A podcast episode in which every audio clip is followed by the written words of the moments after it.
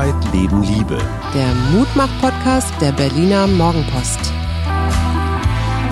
Ja, einen wunderschönen Wochenbeginn. Der Lockdown hat angefangen. Suse und Hajo Schumacher sitzen wieder in ihrer kleinen Kammer und bereiten sich auf tägliches Senden vor. Wie waren die letzten 24 Stunden Sonnenschein? Sehr ruhig. Äh, ich habe Rechnung geschrieben. Das war eigentlich ganz vergnüglich und war einkaufen. Ich habe mir absichtlich den Montag quasi freigehalten. Rechnung schreiben ist was Großartiges, Ja, oder? ja, das ist wie belohnen. Obwohl man hat ja noch gar kein Geld, aber es ist Nee, einfach nur es dieses Gefühl von, ich habe was getan und Genau. hey und ach, ich kenne das. Und das Und war alles? Nichts passiert sonst? Ja, mein Eichelheer war morgens wieder da. Nee, ich war ja gar nicht viel draußen. Also insofern konnte nicht so viel passieren. Das ist ein interessantes Phänomen. Ich habe am Wochenende tatsächlich entgegen meiner eigenen guten Ratschläge eine Netflix-Kurzserie tatsächlich durchgeguckt. Barbaren. Und dieses Verhalten, was du da gerade zeigst, so in die Höhle kriechen, ich stelle bei mir fest, das ist ja das Schöne an diesem Podcast, dass man immer zur Selbstreflexion angehalten wird. Und ich entdecke so archaisches Verhalten auch bei mir. So, ich bin wachsamer, weißt du, so wenn so ein Germane durch den Wald geht, ja, dann ja. guckt er auch, wo kommt der Wolf her. Ich habe irgendwie das Gefühl von, oh, da ist ein äußerer Feind und man muss sich schützen, verteidigen, aufmerksamer sein. Ist das psychologisch nachvollziehbar? Das sind so Angst- oder Stresssituationen der Mensch auf seine ureigensten Instinkte zurück? Archaischen Instinkte. Ja. Ja. ich meine, ich kaufe ja auch Fett und Zucker, ja. Also das Mehl habe ich mir jetzt noch geklemmt, aber äh, ich, ich denke schon, dass das ähm, irgendwie unterbewusst eine Rolle spielt, aber ich kann dir das auch nicht genau erklären. Äh, auf jeden Fall kann ich Barbaren nur empfehlen für Menschen der eher unterkomplexen Unterhaltung, die es vielleicht auch mit der Historie oder mit der Ausstattung nicht so genau nehmen. Aber ich stelle mal wieder fest, wie ich auf so alte Geschichten, so Stammesgeschichten, Menschen in Fällen am Feuer. Das macht mich das total, macht mich das total an. Auch so Wikinger-Geschichten und so.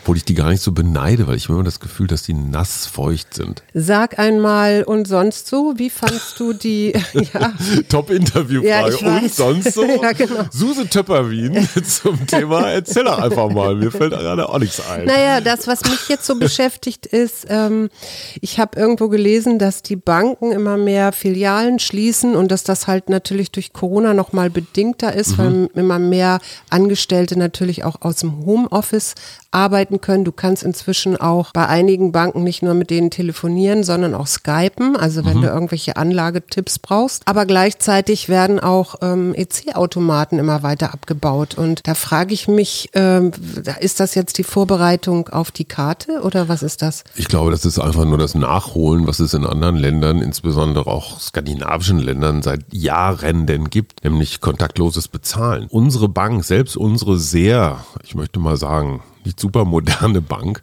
bietet jetzt Google Pay an oder Apple Pay. Das sind doch diese die, so Bezahlmöglichkeiten, wo du dein Handy einmal nur irgendwo schnell davor hältst und so kleinere Beträge, so Ja. was man so im Späti für Zeitungen oder so schneller Einkauf im Supermarkt, so unter 20 Euro.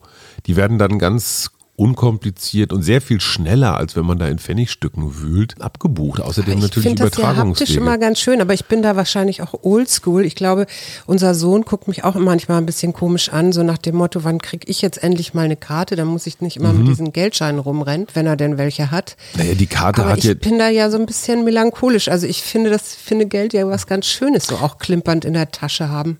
die Karte ist vor allen Dingen tückisch, weil du denkst ja immer, da ist noch was drauf. Mhm. Ne? Also du, du siehst ja nicht, dass es die, die Karte schrumpft ja nicht. Das wäre mal lustig, eine Kreditkarte, die je nachdem, was da drauf ist, immer kleiner wird. Ja. Ein 100-Euro-Schein oder ein 10-Euro-Schein, da siehst du einfach, wie der weggeht. Ja. Und überlegst dir dann, wenn du vielleicht nur noch 2,13 Euro in der Tasche hast, so, äh, kaufe ich das jetzt oder nicht? Mhm. Oder kaufe ich die billigere, kleinere Variante? Mit einer Karte ist, sitzt das Geld lockerer. Ja, ja, ja. Und das Interessante ist ja dieses, ah, in meinem Buch habe ich dazu auch ein Kapitel, fällt mir jetzt gerade ein.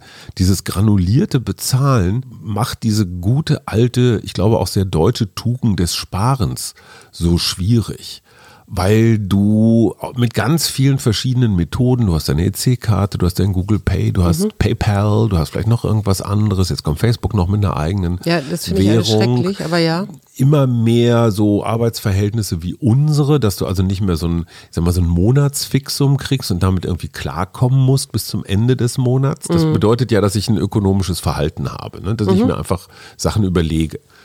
Und Karte aber, heißt, und das ist das wirklich Tückische dabei. aber da wirst du doch auch ausspähbar mit oder absolut. noch viel, viel ja, transparenter klar. als jetzt, wenn ich irgendwo Geld bezahlen, ja, also mit guten, Geldscheinen bezahlen. Im Guten wie im Schlechten. Also Geldwäsche ja. ist deutlich schwieriger, Schwarzgeld verstecken ist deutlich schwieriger. Das findet das Finanzamt toll. Ja. Aber natürlich bist du auch komplett kontrollierbar. Die entscheidende Frage ist, ob du das nicht ohnehin schon bist, weil in deinem Handy sowieso das Allermeiste mhm. gespeichert ist. Aber nochmal ganz kurz, was, was mir neulich äh, erstmal klar geworden ist, es gibt so eine ganz neue Form der Fintech-Startups, also so Finanzdienstleister und die machen dann zum Beispiel so Kurzkredite. Mhm. Die sagen also, hey Kleiner, du kriegst doch nächste Woche wieder Taschengeld. Hier leih ich dir jetzt 5 Euro, Klammer auf, zu einem fantastischen Zinssatz. Mhm. Du musst mir in 24 Stunden 6 Euro zurückgeben. Ja. Klingt jetzt gar nicht viel, aber in Prozenten wäre das super gigantisch.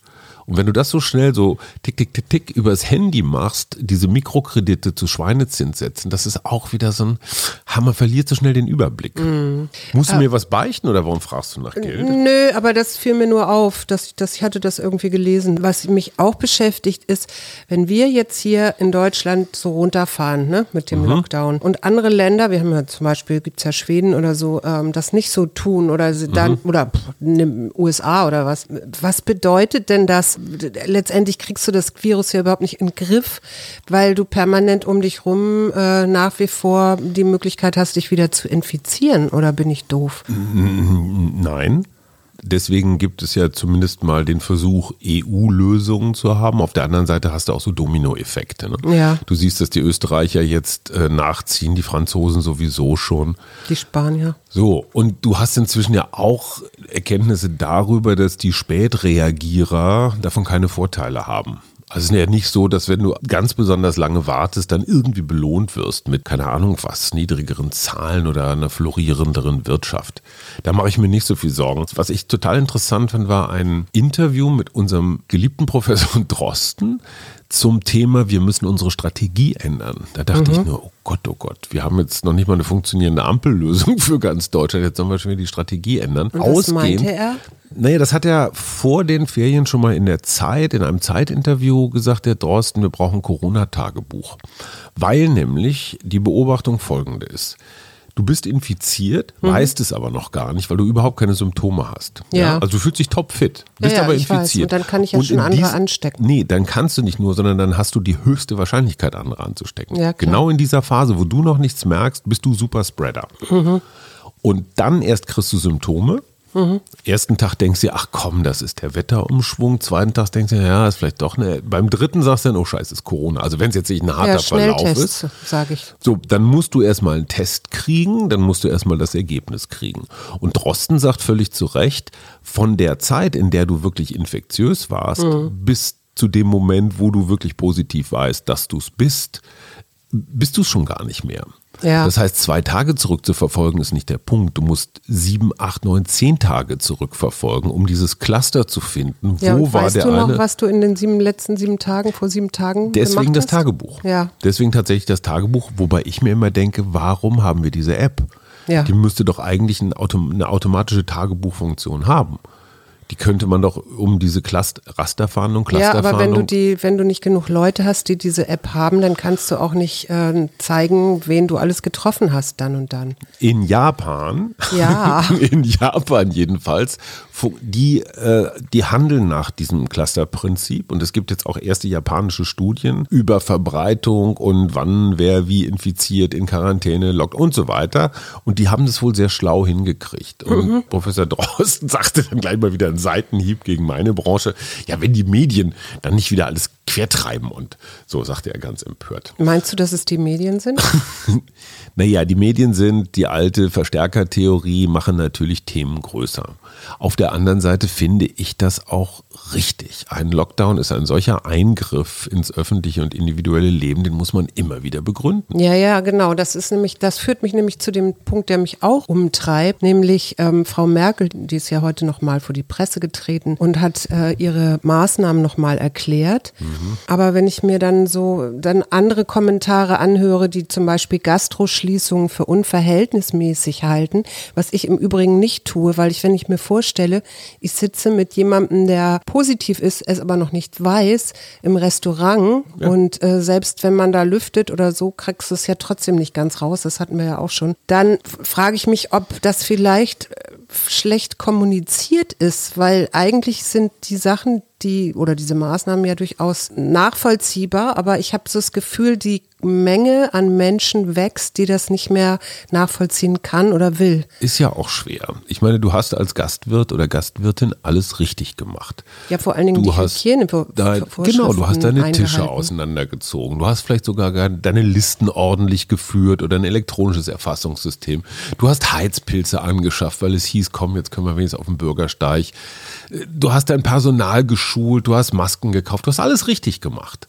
Und denkst, oh, jetzt läuft der Laden langsam wieder und dann heißt es Buff Lockdown. Mhm. Ich verstehe, dass das echt schwer zu kapieren ist. Mhm. Nur wir haben auch alles richtig gemacht. Wir haben auch immer unsere Masken umgebunden und haben uns versucht, einigermaßen social distanced. Ja. So, wir können das ja im Prinzip auf einer kleineren Ebene auch sagen. Wir haben alles richtig gemacht und müssen jetzt trotzdem wieder in Lockdown. Ja.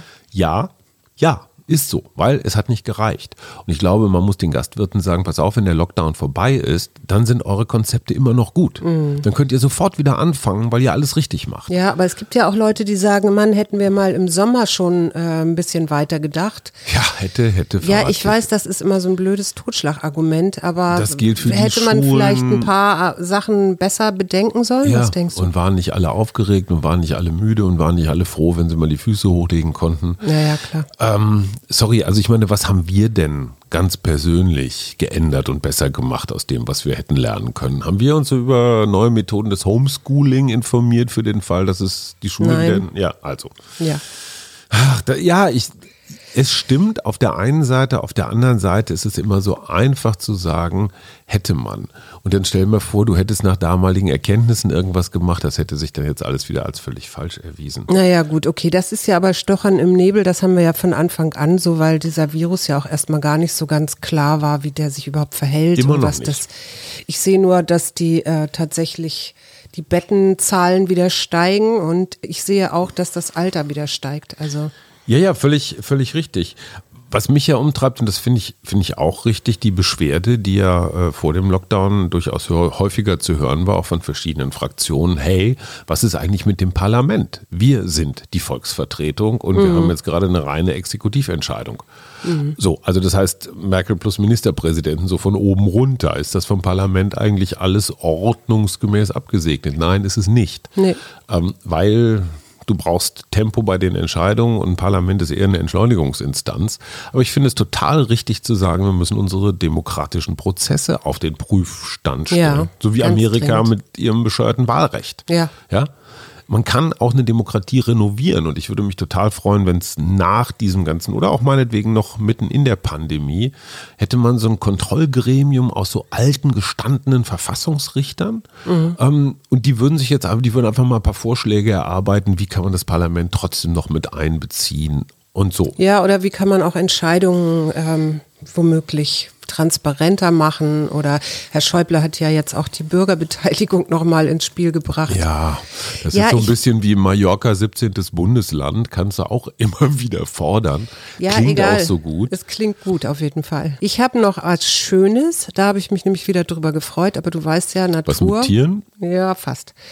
äh, Im Süden von Albanien gibt es einen einzigartigen Wildfluss, der nicht begradigt ist, der nicht umgebaut ist, in dem eine Fischart lebt, die gibt's gar nicht woanders und sehr artenvielfältig vielfältig auf 270 Kilometer Mhm. und der albanische Präsident, okay, der will nächstes Jahr auch wieder gewählt werden, hat jetzt darüber nachgedacht laut, ob das nicht der erste europäische Wildfluss-Nationalpark werden kann, was großartig wäre, weil es gibt da schon zwei Staudammpläne und wir wissen ja aus China, dass Staudämme zu bauen äh, nicht immer die beste Lösung fürs Klima und für die Artenvielfalt und Für die Menschen, die da für die Menschen sowieso haben. nicht ist. Und jetzt hoffe ich mal ganz stark, dass da die Umweltschützer sind da wohl schon dran und es gibt auch Biologen, die forschen, weil unter anderem der Wolfsbarsch, wir essen ja auch alle gerne Fische, den Fluss hochwandert von der Adria zur Quelle, die irgendwo in Griechenland liegt. Ich Super. hoffe, ich hoffe, ich hoffe, Zumal Albanien ja tatsächlich so noch überhaupt gar Relativ nicht mehr unberührtes Land geheim, geheimes Urlaubsziel von mir ist. Es gibt einmal den Peaks of the Balkan, das ist so ein Wanderweg, der geht über die Gipfel, Balkangipfel.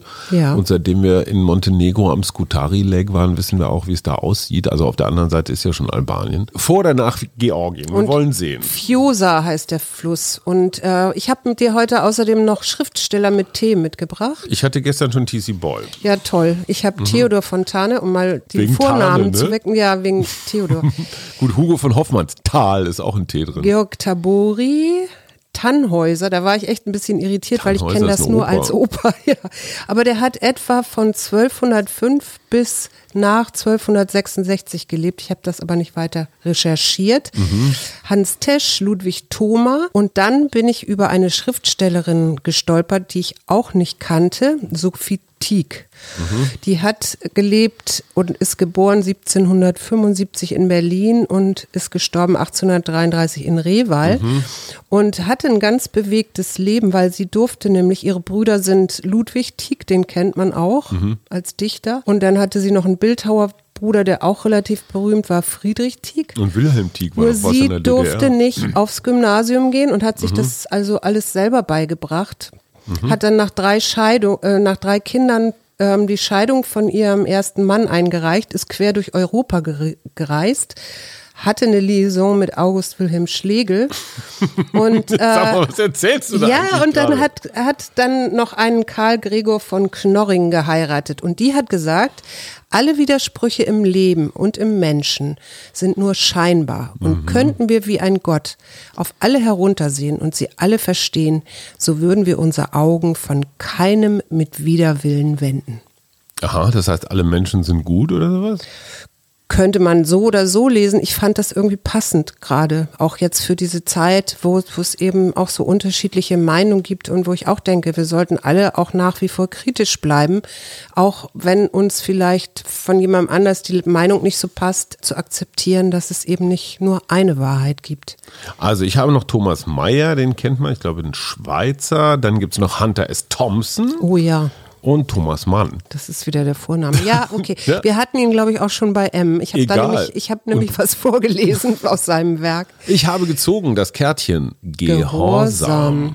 Ich glaube, das hatten wir schon mal und ich meine mich zu erinnern, dass ich gesagt habe, dass ich Gehorsam immer so ein bisschen zwiespältig finde, weil das ist so blinder Gehorsam. Ja, mir fällt da auch ein, dass es Menschen gibt, die ja durchaus Corona-kritisch sind und die auch häufiger als Totschlagargument bringen, ja, du bist ja so gehorsam, du machst wohl alles, was der Staat sagt und so. So, Und ich Wo kommt das her? Gehorsam? Das heißt so, man hört, ne? man hört so aufs Wort Ja, Gehorsam. so. Also ich sehe da immer so oben unten. Ich sehe immer den Befehlenden oder die Befehlende und äh, Befehlsempfänger. Mhm. Und vor allen Dingen, wenn du ungehorsam bist, wird es immer sanktioniert. Also es ist immer auch so Strafe. Ich weiß Mhm. Ja, nicht, was, ist, äh, was sagt das mir- Buch? ja, das ich- Buch hat jetzt die Chance, es, Es, zu es hat auch was mit Disziplin, sehe ich Ja, gerade. Also, anderes. welcher Teil von dir bestimmt dein Leben? Achte auf dein inneres Wissen. Folge deinen tiefsten Impulsen mit Disziplin und Entschlossenheit. Hm, also heute hinterlässt mich das so ein bisschen ratlos. Da besinne ich mich doch lieber auf meine Stoiker und äh, habe noch einen von Seneca von der Ruhe des Gemüts. Achte darauf, Schwierigkeiten zu durchdenken. Harte Zeiten können gelindert werden. Engpässe können überwunden werden. Schwere Last kann an Gewicht verlieren, wenn man weiß, wie der richtige Druck auszuüben ist. Ich übe derweil das Einblenden. Wir wünschen euch gelingende 24 Stunden. Bis morgen. Tschüss. Tschüss. Morgenpost.